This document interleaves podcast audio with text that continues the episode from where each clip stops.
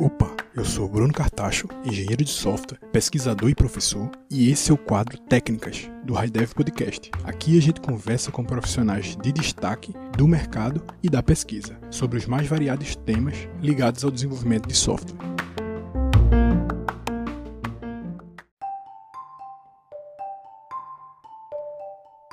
Nesse episódio 7 do quadro de técnicas do HighDev Podcast, conversei sobre arquiteturas escaláveis com Roberta Arcoverde.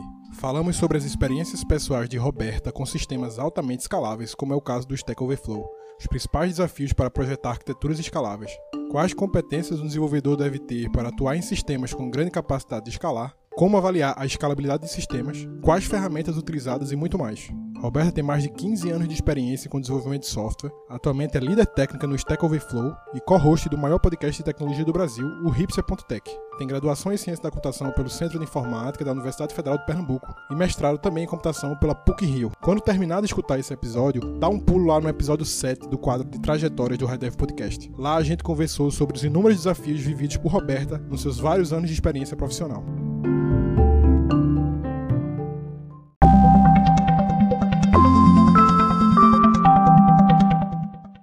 Roberta, tudo bom? Tudo bom, Bruno? Me diz uma coisa, Roberta, a gente ficou de conversar também sobre um assunto um pouco mais técnico, né, de arquiteturas escaláveis. Aí eu queria te perguntar uma coisa, o que é que tu entende por escalabilidade e arquiteturas escaláveis? Bom, escalabilidade é uma característica né, de uma arquitetura ou de um sistema que descreve a capacidade desse sistema de lidar com um aumento de carga determinado. Então, é muito difícil falar que um sistema é escalável ou não é escalável de forma, de forma unidimensional, porque escalabilidade é inerentemente multidimensional. Né? Quando você fala em escalabilidade, você está sempre associando a algum tipo de crescimento. Então, por exemplo, eu posso falar que o sistema eu trabalho, ele é, ele se comporta de tal maneira se esse parâmetro de crescimento, esse parâmetro aqui crescer dessa forma. Então, é, é, é algo que você não consegue, de maneira determinística, informar sobre um sistema, né? É uma característica e para definir essa característica, você precisa descrever uma série de outros parâmetros sobre os quais você está se referindo ouvindo. Acho que ficou meio complexo. Não, mas eu acho que eu acho que é isso. É meio que o problema de todo requisito não funcional, né? Você, você não pode dizer um software escalável, um software é, tem uma boa, é, boa usabilidade. Você sempre de alguma forma tem que definir ele de acordo com alguma métrica. Né? Você vai dizer, ó, ele é escalável até certo ponto nessa dimensão. Acho que talvez isso. seja que eu entendo mais ou menos dessa forma que eu acho que é muito da forma que tu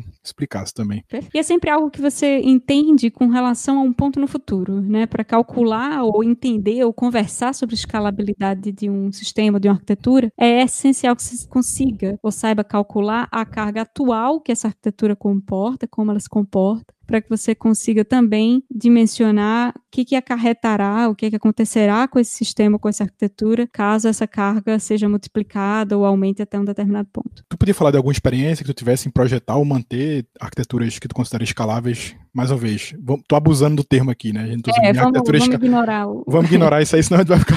Vai ficar doido. É. é sempre essa coisa de falar, né, ah, sobre sistemas escaláveis é, é, um, é um assunto realmente um pouco tricky, né? É meio difícil porque tem, uh, tem muitos meandros, né? Tem muitas nuances. O Stack Overflow, que é o sistema que eu mantenho hoje, ele, a gente considera um sistema altamente escalável para os parâmetros em que ele opera, né? Porque considere você que hoje o Stack Overflow tem, só para dar uma ideia de estado, a gente tem 50 milhões de usuários únicos por mês acessando o site, são mais ou menos 5 mil requisições por segundo, 11 mil consultas no banco de dados SQL por segundo, são quase 5 terabytes de dados por dia que a gente serve, e a gente faz tudo isso com infraestrutura muito enxuta. Né? A gente não está na nuvem, a gente tem o próprio data center, uh, e a gente consegue servir todo esse tráfego, né, operar com, com, essa, com essa carga carga usando só dois servidores de banco de dados e nove servidores de aplicação, nove servidores web. E cada um desses servidores, e aí é o ponto que eu queria fazer, opera 5% da capacidade de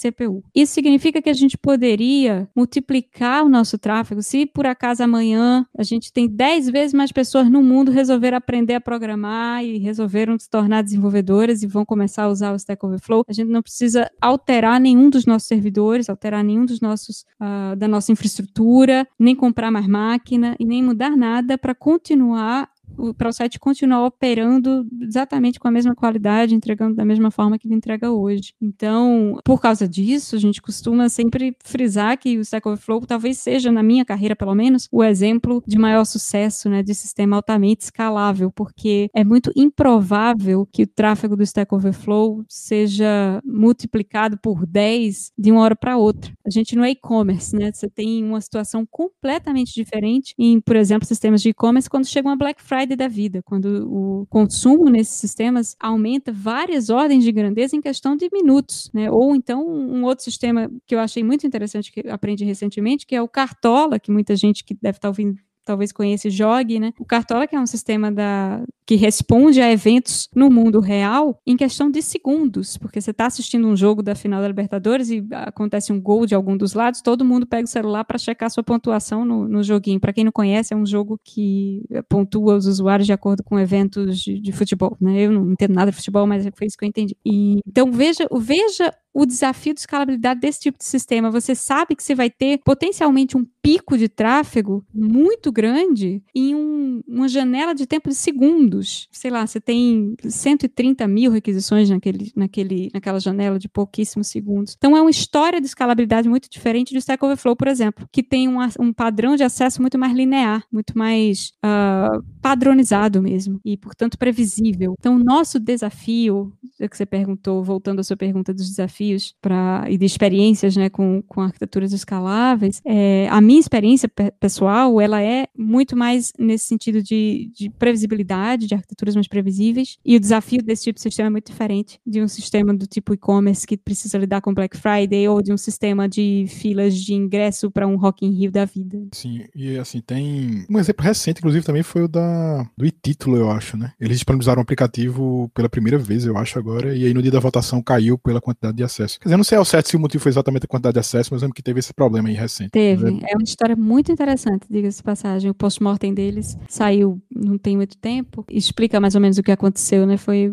só curiosamente, foi um problema no, de caching de plano de execução de consulta de banco de dados. É, é, evidente que o plano de execução foi feito, né? Ele foi criado no início, assim que você, quando você começa a, a, a usar. Os bancos de dados modernos hoje têm isso, né? Eles ficam revisando seus planos de execução de queries e tal, para otimizar o, os acessos e as queries subsequentes. Nesse caso, o plano foi criado, foi cacheado e do nada a quantidade de dados na tabela aumentou muito, assim, foi, virou um outro, uma outra situação de, de, de volume de dados. E aí aquele plano que foi cacheado não servia mais, não era mais ótimo para aquele volume. E como ele estava cacheado, ele foi reutilizado em todas as queries subsequentes. Enfim, foi só um parênteses, porque eu gosto muito desse assunto e, e fui Não, muito massa. Eu nem sabia que eles tinham publicado pós-morte. Bem, bem, bem, legal saber. Massa. Acho que o tipo de coisa que é muito legal você publicar pós-morte mesmo, porque o aprendizado é, é grande em relação a isso, né? É verdade. E assim, quais são as competências que tu acha que um desenvolvedor deve ter para projetar e manter esse tipo de sistema com esse tipo de característica em particular, né? Uhum. Eu acho que hoje em dia, eu, eu, citei três domínios diferentes com três problemas de escalabilidade completamente diferentes, né? Então, você tem que ter um, um repertório de soluções que seja abrangente o suficiente para você entender qual se adequa ao seu problema de escalabilidade. Porque senão você acaba, sabe aquela história de quando tudo que você tem é, é um martelo, tudo parece prego, né? Porque senão você vai começar, por exemplo, a gente, como eu, eu citei um pouco dos dados que a gente recebe, né, do tráfego que a gente recebe da nossa infraestrutura. A arquitetura do Stack Overflow é de uma aplicação monolítica. A gente não delega nada para serviço, muito menos para microserviço, que é um outro outro padrão arquitetural que está bem à moda agora. Mas, no nosso caso, a gente tem uma única aplicação. Quando a gente fala de monolito, nesse caso, a gente está se referindo à, à quantidade de deploys, né? É um, um único pacote de execução que representa a aplicação. E no nosso caso ela ainda é multi-tenant, né? Então é uma única aplicação que, dá, que levanta mais de 170 sites que a gente tem. Mas esse mesmo monolito, ele é muito adequado à nossa história de escalabilidade, aos nossos problemas, como eu falei, de um padrão de acesso muito linear e com a variabilidade que não chega a ter sequer uma ordem de grandeza, né, ao longo do tempo. Mas ele não se adequaria, por exemplo, a um esquema de ingresso por Rock in Rio jamais, onde você precisa de uma elasticidade elasticidade muito maior, né, em, pouco espaço de tempo. Então, eu acho que as competências vão primeiro de repertório, de entender quais são as diferentes soluções que você pode aplicar para que você não acabe colocando microserviço em tudo, achando que é isso que resolve, e acabar com outro problema, que é um problema de complexidade da solução que você está propondo e até de outros padrões de, de escalabilidade que não se adequam muito bem a esse tipo de arquitetura. A outra coisa que eu acho que é cada vez mais importante é ter um entendimento, um conhecimento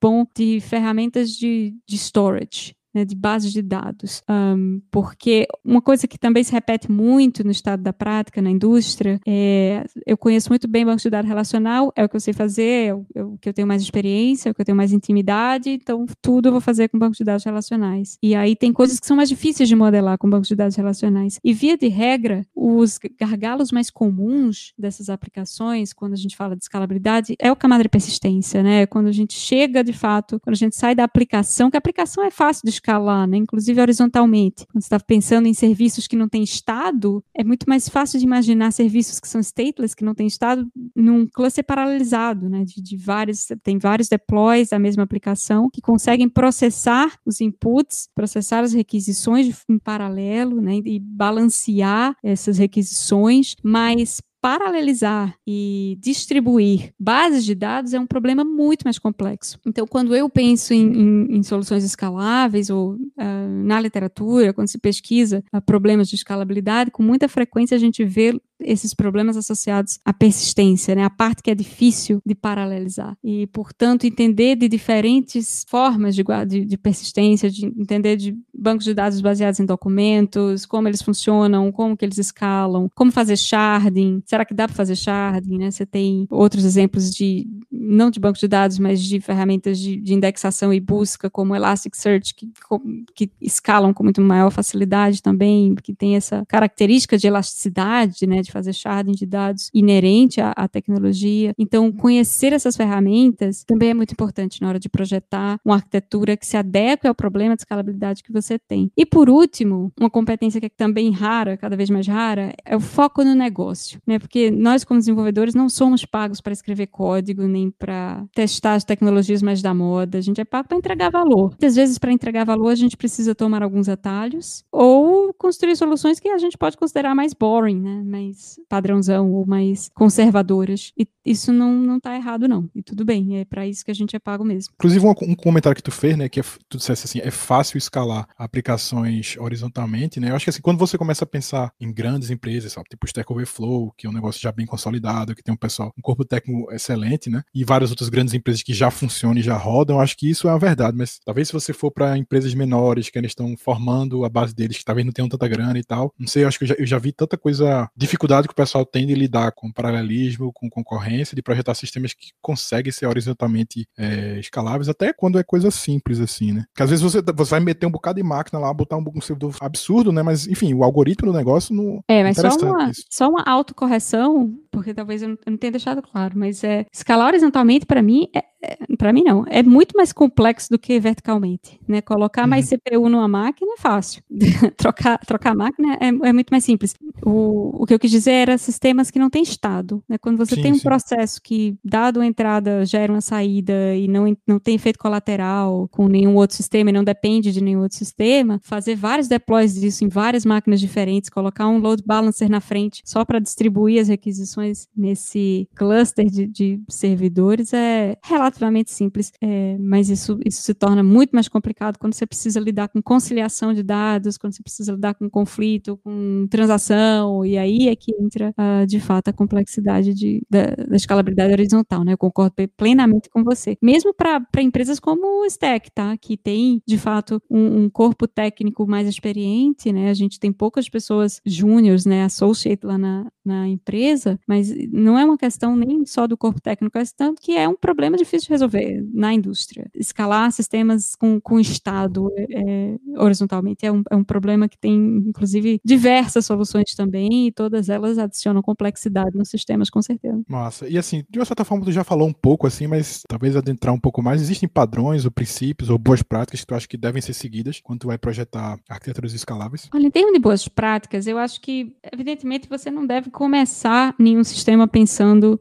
Eu, eu falei um pouco sobre entregar valor, né? Uhum. E hoje em dia a gente está numa indústria que, quando você faz, quando você vai para investimento de venture capital ou precisa fazer levantar fundo de investimento para começar a sua startup, digamos, ou algo assim, quem investe em você investe esperando que você tenha um crescimento astronômico absurdo, né? Então tem muita startup que já começa pensando no, em seu unicórnio, né? Começa no primeiro bilhão e para isso precisa construir uma infraestrutura que aguente um, uma quantidade de 100 milhões de usuários ou uma quantidade pouco razoável para um início de empresa de tráfego de dados, né? Então tem muita otimização prematura acontecendo na indústria, o que é um, um problema. Então uma boa prática é ter sempre uma tentar fazer sempre uma estimativa razoável de fato de qual, qual a carga que você espera receber naquele primeiro momento. E eu gosto sempre de fazer a solução mais simples que vai funcionar primeiro. Então isso via de regra se traduz quando a gente está falando de estilos arquiteturais em monolitos, né? Então começar com, com um sistema monolítico pequeno que atende a um conjunto pequeno de necessidades de negócio e à medida que você precisa crescer e à medida que aquele monolito vai, monolito vai ficando um pouco mais complexo, você começa a quebrá-lo em serviços, em eventualmente em microserviços. A grande vantagem do microserviço, na verdade, é que você consegue ter diferentes tipos de arquitetura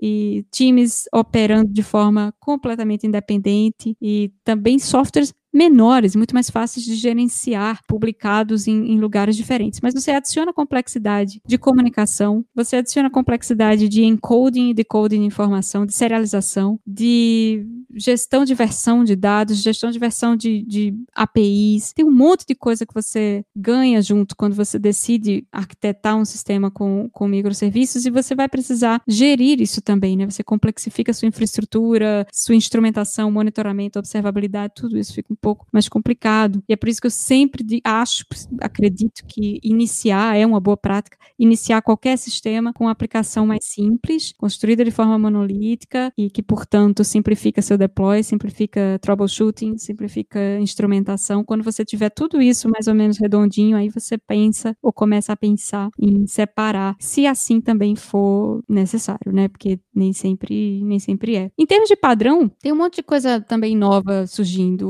Hoje é muito comum, por exemplo, a arquitetura para cenários de escalabilidade baseados naqueles que eu estava falando de e-commerce, por exemplo, uma arquitetura baseada em eventos. É super escalável, né, e, e performática, porque você tem um pouco essa situação de ter um broker para várias pessoas gerando eventos e, e, esse broker pode ser, pode, é, pode você pode ter várias instâncias dele executando em paralelo também. Uh, hoje, talvez o melhor exemplo de em termos de implementação que a gente tem disso é Kafka, que é usado por nove de cada dez startups moderninhas de São Paulo.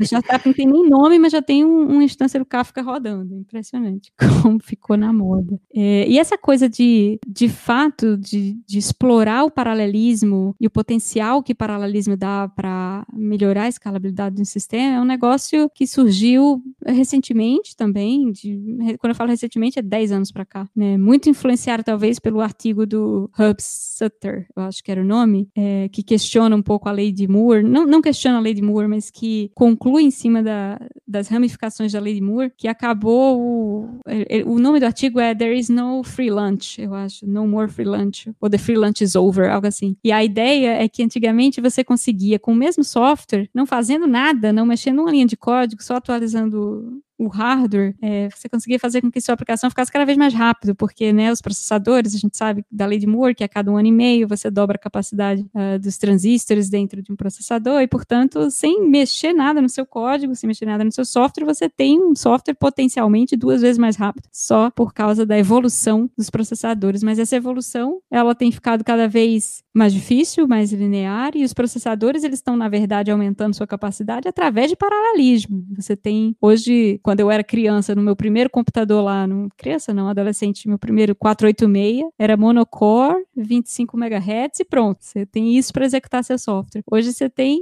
processador com 8 cores, não sei se já chegamos a 16, mas enfim. E conseguir utilizar toda a capacidade desses vários cores de forma paralela, de fato, faz com que você tenha soluções com potencial de escalabilidade muito maior, né? E é por isso que hoje em dia certas coisas como linguagens como Elixir e Erlang Erlang também, então voltando, Erlang está voltando à moda, Elixir está dominando um pouco mais, porque o foco de fato também é em execução paralela, em assincronia, enfim, e, e isso aproveita muito mais, né, essas evoluções de hardware que a gente teve. Eu, eu entrei numa tangente aqui, mas foi mais para frisar que um, sempre que, que você fala em, em padrões de, de arquiteturas escaláveis e você consegue incluir paralelismo nisso, você tem uma, um potencial muito maior de fazer com que sua aplicação aguente cargas maiores de, de dados uh, sem precisar também mudar tanta coisa. Pelo que tu fala, como a gente é da mesma geração, mais ou menos, né? Começou a se falar dessa coisa de concorrência mais veementemente, né? Que antes não se, não se falavam tanto nisso, né? Então, talvez o pessoal hoje em dia já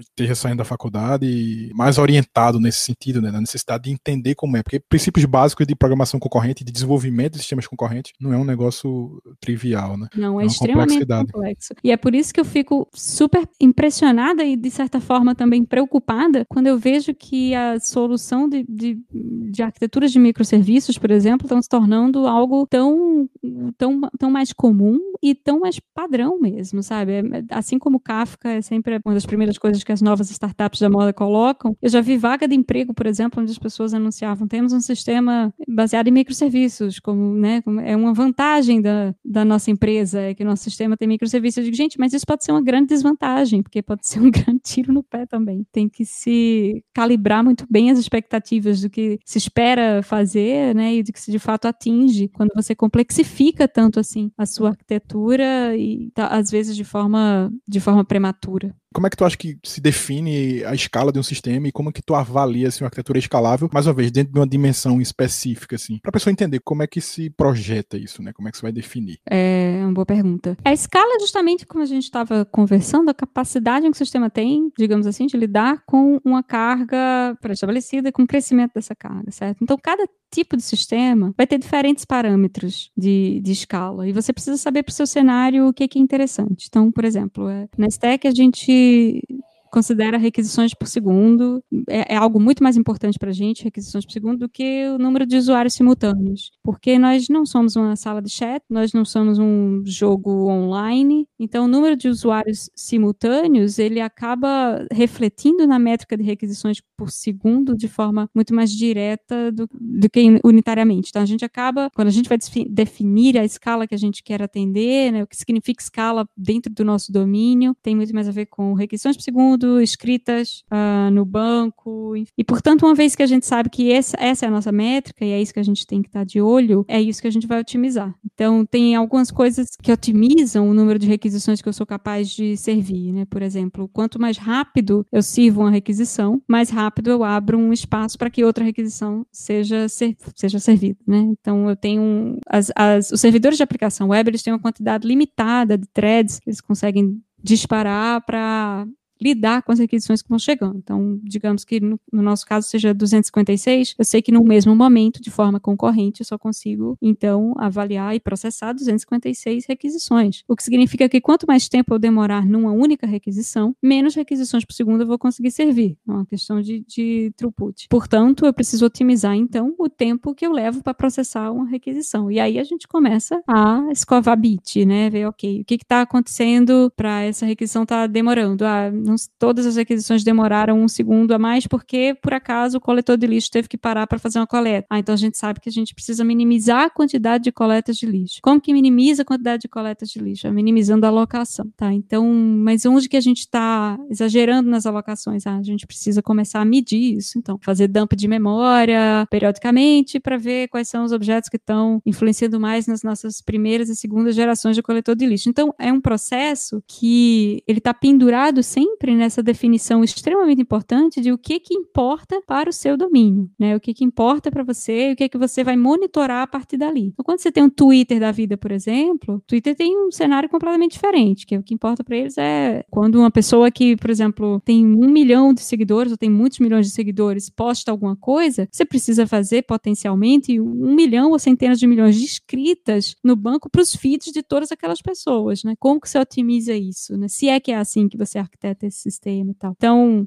essa definição, ela é muito dependente do domínio da, do problema que você quer uh, resolver. E é por isso que a arquitetura é um, é um assunto tão difícil e, e tão fascinante para mim, porque você tem várias soluções possíveis e dificilmente você vai ter dois arquitetos projetando a mesma solução para um problema, sabe? Você tem, de fato, o universo de problemas é muito grande e o universo de soluções é exponencialmente maior. Basicamente, o processo de vocês é assim: chega uma funcionalidade nova que vocês vão fazer, vocês vão lá, é, escrevem o código para aquela funcionalidade e aí vão fazer os testes de carga e vão avaliar para ver se ela está atingindo as métricas que vocês desejam. Se ela não estiver atingindo, aí vocês vão lá e vão, vão ver como é que vocês conseguem otimizar aquele código. Seria assim, se eu entendi direito? Seria o ideal, mas não, porque é muito difícil para a gente simular a carga que a gente tem de uma forma que seja fiel e que nos dê mais informações para solucionar os problemas em ambientes de staging. A gente não hum. faz nenhum teste de carga. Nosso teste de carga é colocar em produção e ver o que acontece.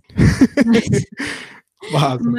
mas isso acontece de uma forma controlada. É, no nosso caso, a nossa arquitetura é muito baseada em feature toggles, né, em, em flags que habilitam ou não uma determinada funcionalidade para um conjunto de usuários ou um conjunto de sites. Né? A gente ainda tem essas duas dimensões, né? tem, tem os usuários, mas a gente também tem uh, as várias aplicações que a gente tem, no, sendo, sendo a nossa aplicação uma aplicação multi-tenant, os vários sites que estão pendurados em cima dessa aplicação. Então, inclusive, isso é super interessante do ponto de vista de escalabilidade. Uh, durante toda a história do, do nosso site, a nossa preocupação sempre foi tráfego de usuários, certo? A gente hoje tem 5 mil requisições por segundo e 80% dessas requisições caem na página de pergunta, né? Porque é o fluxo normal. A pessoa vai no Google, coloca o nome de uma exceção, cai na página de, de uma pergunta. Uhum. Essa página de pergunta é 80%, responde por 80% do nosso tráfego. Então, nosso processo não era de tentar simular essa carga localmente, mas era de sempre ter muito cuidado quando qualquer alteração precisasse ser feita nessa página. E quando eu falo qualquer alteração, às vezes é tipo, não, mas eu só tô,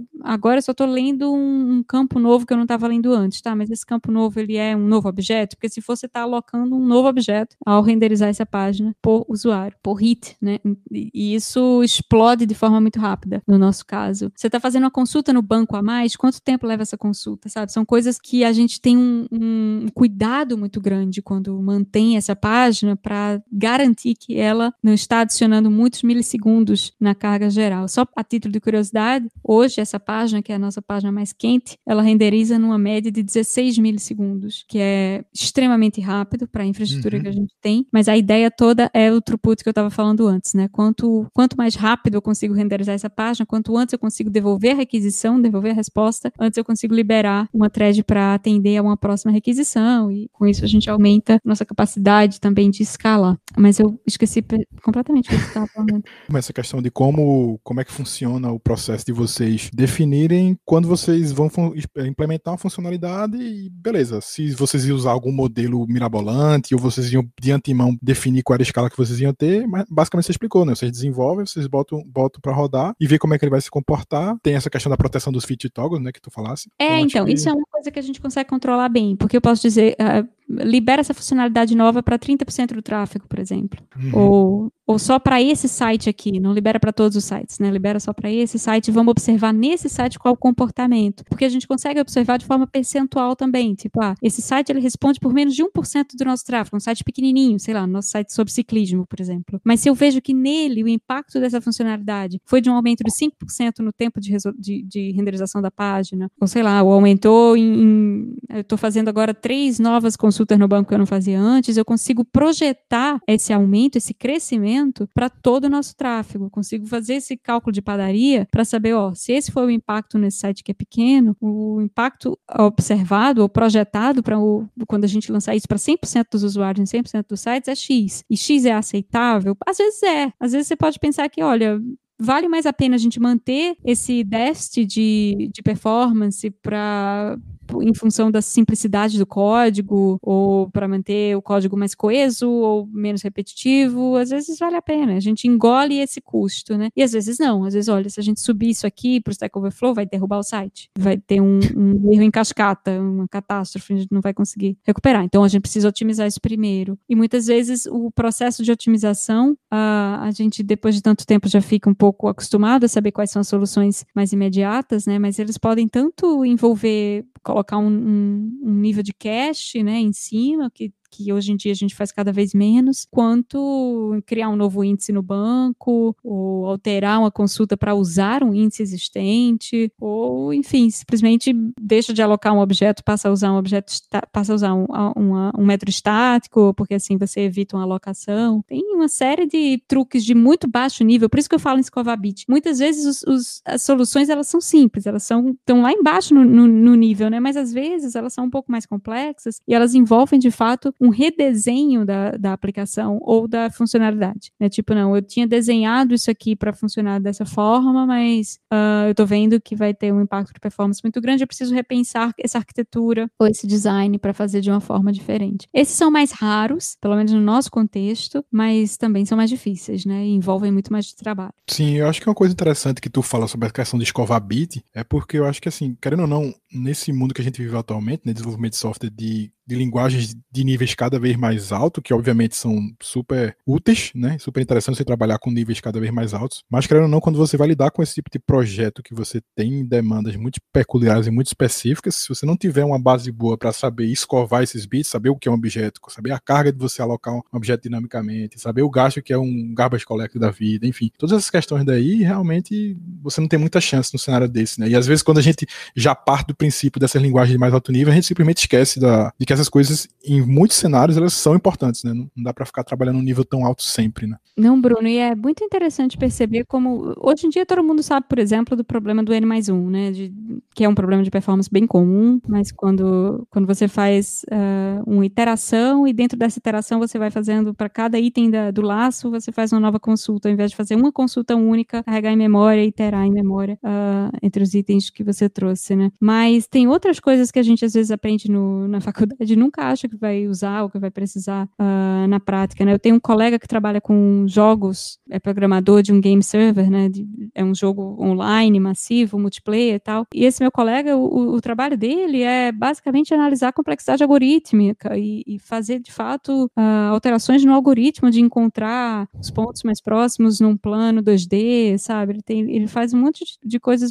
muito interessantes, de complexidade alta, mas é, de cunho acadêmico quase, né? E, e, que muitas vezes a gente aprende e pensa, nunca vou precisar usar, mas precisa, sim. Quando você trabalha de fato em sistemas de alta escala, que precisam de alta performance, ou de tempo real, ou porque tem muito tráfego, enfim, esse tipo de conhecimento se torna muito mais relevante. Você falou do, do garbage collector, olha, lidar com, com análise de memória e, e coleção de lixo é meu meu, meu dia a dia, sabe? São coisas que a gente precisa se preocupar com muita frequência na, na escala que a gente tem na, na Stack Overflow. E eu sei que isso não é uma coisa que a maioria das aplicações precisa se preocupar, que é parece uma micro-otimização, mas quando você junta várias micro-otimizações, você consegue um resultado macro uh, interessante. É o que a gente tenta fazer. Então a gente faz sim um monte de escovação de bits, sabe? De coisa do tipo, ah, não, não cria um objeto aqui porque não precisa, ou então usa um, um tipo de dados mais econômico, que use menos menos bytes, enfim, principalmente para as nossas bibliotecas, né, que são open source e tal, a gente opera muito, você olha o código é C Sharp, mas parece C, sabe? Uhum.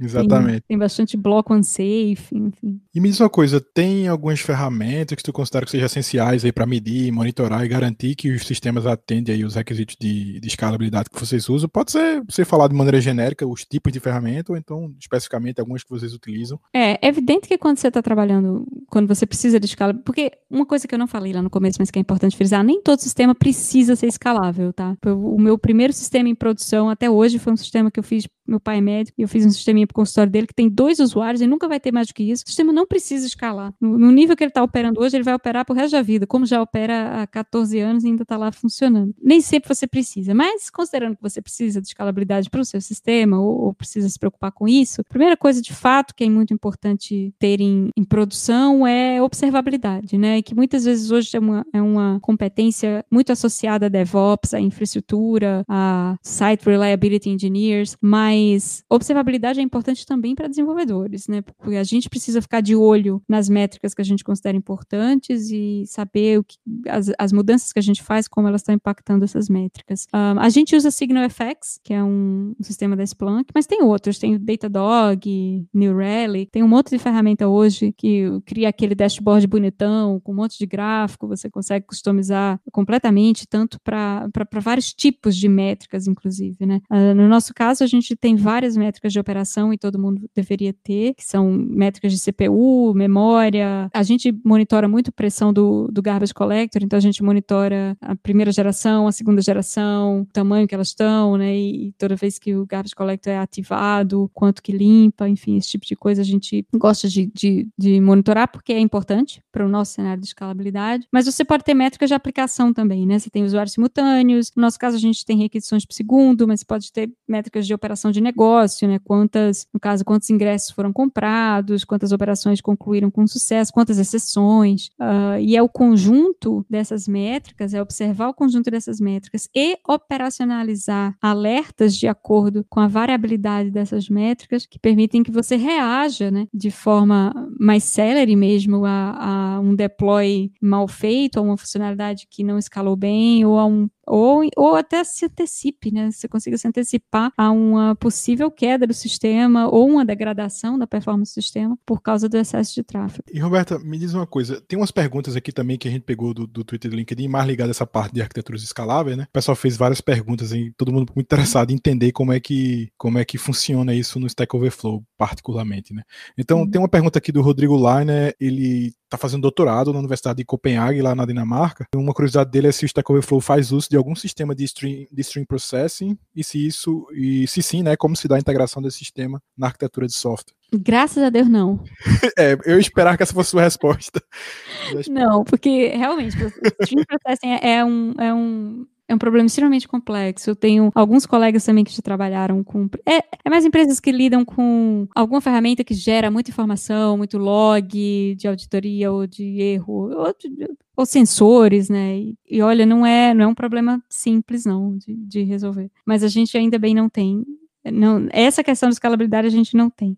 É, pelo que tu vinha falando da arquitetura dele, imaginei que, que ia bater nisso aí. Mas outra pergunta aqui também é do Matheus Marabese, ele é engenheiro de software na PC Vivarium, lá, na, lá em Madrid. Ele pergunta como são tomadas decisões de arquitetura, se é uma pessoa, se é um time, se é um arquiteto, e como essa informação é armazenada, né? Acho que de uma certa forma tu já falou um pouco lá, mas, enfim, teria como tu detalhar um pouco mais isso? Bom, a gente, é, pois é, o que a gente faz, a gente costuma dar muita autonomia, né, como eu comentei aos, aos as pessoas que desenvolvem, aos, aos desenvolvedores, as pontas dos times, né? Então, é comum que uma vez que a gente puxe uma funcionalidade nova, a gente escreva uma especificação técnica para aquela funcionalidade, né? Nós temos, nos nossos times, nós temos gerentes de produto que definem a visão estratégica do produto e, e as funcionalidades que eles uh, querem que sejam desenvolvidas, e a gente, uma vez de posse dessas especificações, a gente constrói mais ou menos de forma com de, de alto nível, uma especificação técnica que envolve né, os componentes que a gente acha que vão precisar ser criados, ou serviços que vão precisar ser alterados. Serviços não, porque a gente não faz tanto ser, não, não faz serviço, é uma aplicação monolítica, mas uh, os componentes que precisa, precisarão ser alterados, e normalmente, dependendo dessas das funcionalidades e dependendo de que áreas do sistema elas afetam, a gente faz também uma certa previsão de calcula a previsão de tráfego, de uso para saber de de fato se a gente precisa se proteger ou se a gente precisa fazer alguma coisa em especial para manter a performance ou para garantir que a, que a funcionalidade vai escalar de acordo com o tráfego que a gente recebe. Quanto a onde essa info é armazenada, bom, como eu falei, a gente escreve uma especificação técnica, que normalmente é um Google Doc público, qualquer pessoa da empresa tem acesso, uh, e, e, olha, é, é bem alto nível, tá? Não é nada não é nenhuma especificação super formal, com sessões obrigatórias e nada disso, uh, mas costuma ser uma descrição minimamente completa para que qualquer desenvolvedor, qualquer outro desenvolvedor que não fez a especificação técnica consiga pegar aquilo ali e desenvolver de forma relativamente simples. Mas a pessoa que toma essas decisões normalmente é, é, o time, né? É a pessoa que vai desenvolver. O meu papel como tech lead, o papel, a gente tem um time de arquitetura, diga-se de passagem, que é muito mais hoje um time de plataforma do que um time de arquitetura, né? Então eles desenvolvem sistemas que a gente usa, nós, que os outros times utilizam para desenvolver, mas existe uma rodada de revisão da especificação técnica, porque muitas vezes a gente, outras pessoas podem ter contextos diferentes e pensar em formas diferentes de resolver o problema, mas a informação é toda armazenada no nosso drive interno, com a referência quando o PR é criado, a gente referencia a especificação também, o, pull request, uh, e assim todo mundo tem acesso, todo mundo pode revisar, reler e dar. Nossa, acho que deu para dar uma ideia boa aí de como é que isso funciona. Aí tem uma pergunta também do Rafael Ponte, ele é da, da ZUP, né? E ele pergunta se, se reza a lenda que o Stack Overflow consegue rodar em apenas uma máquina web. Você já, já admitiu disso, que são duas, né? pelo que eu me lembro. Aí ele pergunta: vocês têm feito ou já fizeram o teste de carga de estresse nessa máquina para verificar até quanto ela aguenta? É, são duas de banco de dados, né? A gente tem dois servidores para banco, um um primário e uma réplica em hot standby, né, por redundância. Mas web nós temos nove, nove máquinas é, de aplicação web para por redundância também, mas elas operam a uma média de 5% da capacidade, às vezes menos, com à medida que a gente vai atualizando algumas, algumas coisas. Por exemplo, a gente trabalha com .NET, né? Então a, a .NET teve uma série de evoluções do ponto de vista de performance muito interessantes nos últimos três anos e a gente reduziu muito o consumo de CPU e de memória dessas máquinas. Uh, Para você ter ideia, faz seis anos que a gente atualizou o hardware dessas máquinas. Então, assim, a gente não precisou atualizar o hardware em seis anos, mesmo o nosso tráfego tendo subido numa média entre 10 a 20% ao ano. E a gente é. continua operando, essas máquinas continuam operando, tô, inclusive está aberta na minha frente agora. São nove máquinas e elas todas estão entre 1 e 4% de capacidade de CPU. Não só a gente pode verificar, como a gente já verificou que, que elas aguentam então, né? Já aconteceu da gente, ah, vamos fazer patching nos servidores, vamos, desliga oito servidores, faz patch das oito máquinas, depois volta, bota elas de volta na rotação do load balancer, desliga a outra que sobrou e atualiza ela. Então a gente já fez esse teste, já deixou o Stack Overflow rodar numa única máquina web. Ela ficou ali a 80 a 90% da sua capacidade, mas segurou uma boa situação para ver se o negócio realmente está funcionando, né? E tu tinha comentado já, né, que vocês não faziam um teste de carga e tem também umas duas perguntas aqui do Kelvin Ferreira, ele é desenvolvedor na, na K-Straight Financial Group em BH. Aí ele pergunta sobre a quantidade de serviços que pelo jeito já não é exatamente assim que funciona, né? Qual a estimativa do número de serviços que compõem o Stack Overflow? Talvez você possa pensar em serviços, talvez em termos de produtos, não necessariamente. E qual a velocidade média de deployment, se seria semanal, diária ou por é, hora? O Stack Overflow em si, o produto produto do Stack Overflow é, um, é um, uma aplicação monolítica, é um deploy, então é um, uma aplicação apenas, mas ela se comunica com outras aplicações, né, que se pode chamar de serviços, talvez. Um é, por exemplo, a gente tem uma API, que é uma API pública externa, qualquer pessoa também pode utilizar, pode integrar os seus sistemas, os seus plugins, enfim. Uh, e essa a API, ela é construída, é um sistema à parte, é um, ela está fora. A gente não chama essa API para quase nada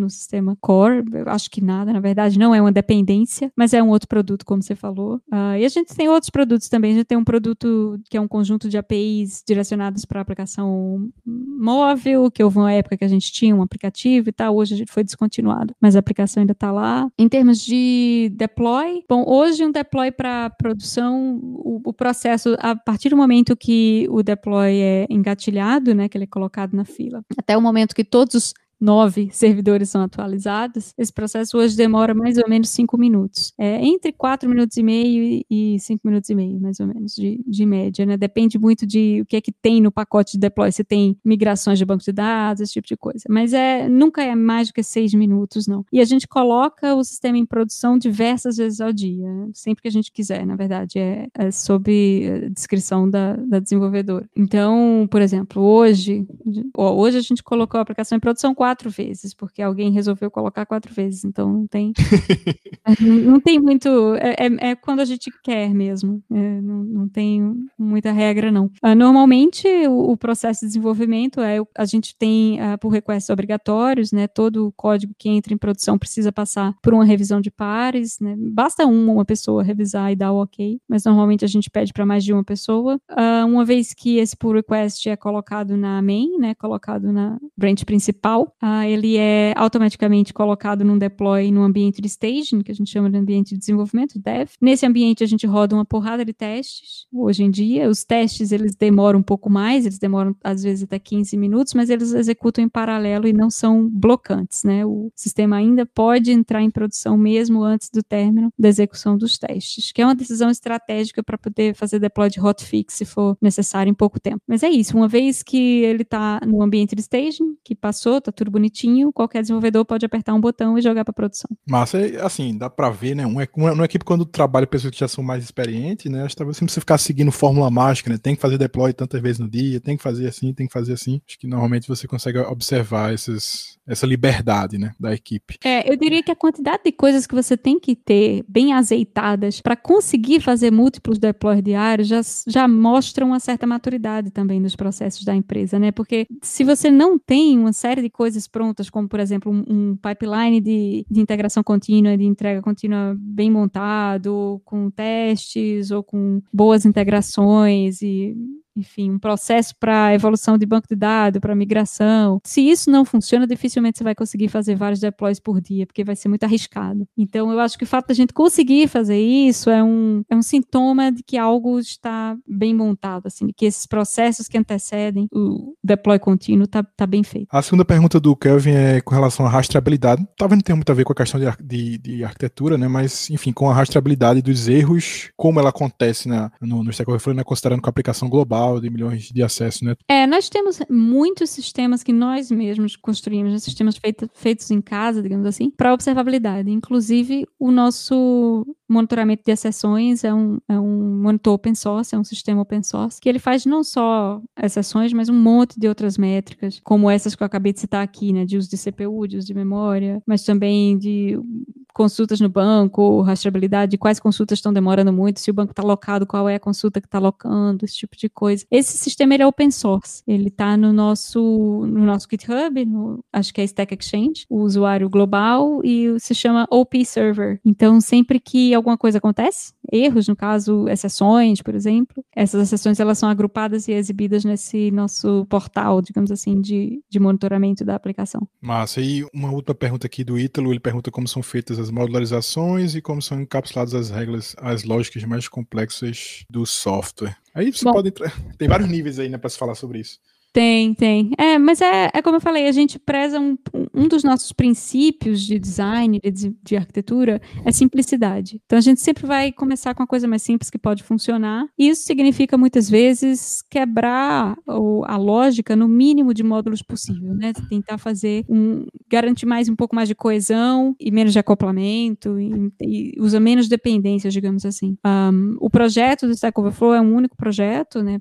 Uma aplicação monolítica, como eu falei, mas não só o pacote dele é, é um pacote só, né? O, a estrutura do projeto ela é bem enxuta. Uh, é uma aplicação ASP.NET MVC, então segue o padrão Model View Controller lá para aplicações web, que é padrãozão já. Sempre que a gente cria uma nova funcionalidade, pelo menos a minha forma de trabalhar é, e de componentizar uma solução é muito de entender primeiro qual domínio que eu estou afetando, se é um domínio completamente novo. Evidentemente tem uma abordagem, se eu estou alterando algo existente é outra, mas via de regra eu começo com uma única classe, sabe essas classes que em Java se convencionou chamar de serviços, né? Uhum. Não sei o que lá, service ou manager, e colocar estado e comportamento e tentar, tentar fazer a forma mais rica possível, mas como a gente sempre prioriza um mínimo de alocações, etc., acaba ficando com vários service locators, tem muito função estática, é muito comum no nosso código para economizar a alocação também. É, são, são o tipo de coisa que torna o código um pouco mais uh, difícil de testar, mas ao mesmo tempo mais fácil de ler, porque a gente não precisa ficar se preocupando com instanciar um monte de subdependências e, e na verdade as dependências existem, elas estão um pouco mais escondidas porque elas são estáticas, mas elas existem, né? Só que o fluxo do código ele segue uma linha muito simples, de muito poucas indireções, então não tem interface interface, sabe? É, é, fácil, inclusive, de debugar, porque quando um erro acontece, você vai dando, você vai entrando nos métodos e eles chegam direto onde eh, tem poucas indireções, né? Tem poucos caminhos. É, tem, tem até uma anedota interessante que as pessoas acham estranha, que algum, em alguns lugares mais antigos do, da nossa base de código tem, por exemplo, consulta SQL no controlador, o que é uma heresia do ponto de vista da pureza do, do padrão MVC, né? Como que você acessa sua camada de persistência direto no controlador, porque não faz sentido criar uma classe aqui só para fazer esse, essa consulta, né? Você acaba entrando num, em outro anti-pattern, que é essa coisa de um monte de camadas que não faz nada, só delega. Uh, então, enfim, a gente tenta, tenta fazer com que a nossa componentização seja mais simples, mais enxuta possível. Massa, mas dá para ver que vocês compartilham de uma filosofia, né? A equipe de um modo geral, né? Tem uma forma particular de, de funcionar e de desenvolver software. Tem, ah. é, mas é, é, muito pautado em pragmatismo mesmo, sabe, Bruno? É, uhum. No dia que isso parar de funcionar pra gente também, ninguém é casado com, com a estratégia, não. A gente alterna. Tanto que, por exemplo, algumas coisas a gente teve que mudar, já que adaptar, quando a gente começou a, a, a fazer o Stack Overflow for Teams, porque agora tem alguém me pagando para manter essa solução. Eu não posso mais ser tão displicente com certas coisas como testes, por exemplo. Então, eu preciso ter um pouco mais de responsabilidade, de cuidado aqui. Então, a gente muda um pouco a forma como a gente codifica e tal. Entendi. E aí, tu teria algum livro, algum filme, enfim, algum material que tu recomende aí sobre arquiteturas escaláveis e como as pessoas podem estudar ou, ou, ou se aprofundar um pouco mais nesses aspectos? Tenho, tenho, tenho alguns. Tem um livro que eu ah, gosto muito, que é um livro um pouco mais sobre data storage, sabe? Um pouco mais sobre persistência, mas se chama Designing Data Intensive Applications, do Martin Kleppmann. Ele é um livro que vai bem fundo em alguns, em alguns pontos, porque ele fala, inclusive, de como que se constrói um banco de dados, sabe? Então, ele vai no ponto de como que um banco de dados relacional implementa a sua persistência, né? Os, como que falando um pouco de árvore B, de como que os arquivos são particionados, como que funciona a paginação, mas não a paginação de consulta, a paginação de páginas do banco mesmo, né? Quantos bytes tem, o que acontece quando você estoura esse tamanho de bytes, enfim. É um livro, como eu falei, ele é, ele é profundo, um pouco complexo, mas muito rico, muito rico e que tem muita coisa interessante de, de escalabilidade, de cenários diferentes, bases diferentes, enfim, eu, eu, super recomendo. Aliás, eu recomendo qualquer coisa que o, o Martin Kleppmann uh, escreve também, é uma ótima pessoa para seguir no Twitter e para acompanhar uh, de forma geral, chama Designing Data Intensive Applications. E o outro livro que eu já falei na, na outra sessão é o Fundamentals of Software Architecture, que também é um livro que é muito interessante do ponto de vista de identificar uh, de escalabilidade, porque ele descreve um monte de padrões arquiteturais diferentes e vários deles têm muito a ver com cenários de alta escalabilidade, né? Eu falei um pouco pouquinho aqui sobre arquitetura orientada a eventos, mas tem outro exemplo, tem outros exemplos, como tem arquitetura hoje, é, ele chama de Space-Based Architecture, que é quando você tem um middleware é, em memória, onde você guarda o seu banco de dados, que é, como eu falei, muitas vezes o seu gargalo, e aí, como está em memória, é muito mais rápido, você só precisa se preocupar em garantir a consistência eventual, né, em fazer a reconciliação dos dados eventualmente para um data storage persistente, enfim, ele passa por oito tipos de, de padrões arquiteturais diferentes e vários deles têm preocupações com performance e escalabilidade. Então também é um livro interessante. Massa. E a gente está chegando aqui perto do fim, né? É uma coisa que normalmente eu pergunto, apesar de eu saber que acho difícil que alguém não te conheça, mas onde é que a gente pode saber eh, mais sobre tu, o site ou rede social? Você está sendo muito generoso com, com a, a nossa suposta fama. Bom, eu, eu, moro no Twitter, então é, é onde eu passo a maior parte do tempo. Meu, minha arroba é, por acaso, o meu login do Centro de Informática, então se tiver alguém ouvindo que estudou comigo, é RLA4 arroba RLA4. Eu tenho um site RLA4.com, mas eu não escrevo muito. Confesso que é mais uma forma de eu manter um repositório de todos os eventos que eu participei para não esquecer uh, de nada, né? Tipo, ah, inclusive esse episódio que eu tô gravando aqui, provavelmente depois eu vou colocar lá. Uh, mas é isso. É, é, a forma mais fácil de falar comigo, para quem quer falar comigo, é no Twitter, que, é, que é, de fato é a minha segunda casa. Eu não uso mais nenhuma outra rede social hoje em dia. Bem, é, obrigado aí por ter participado. Foi muito interessante a conversa. Isso aí, obrigada, Bruno, mais uma vez pelo convite, adorei. Então é isso, obrigado e até o próximo episódio do High Dev Podcast.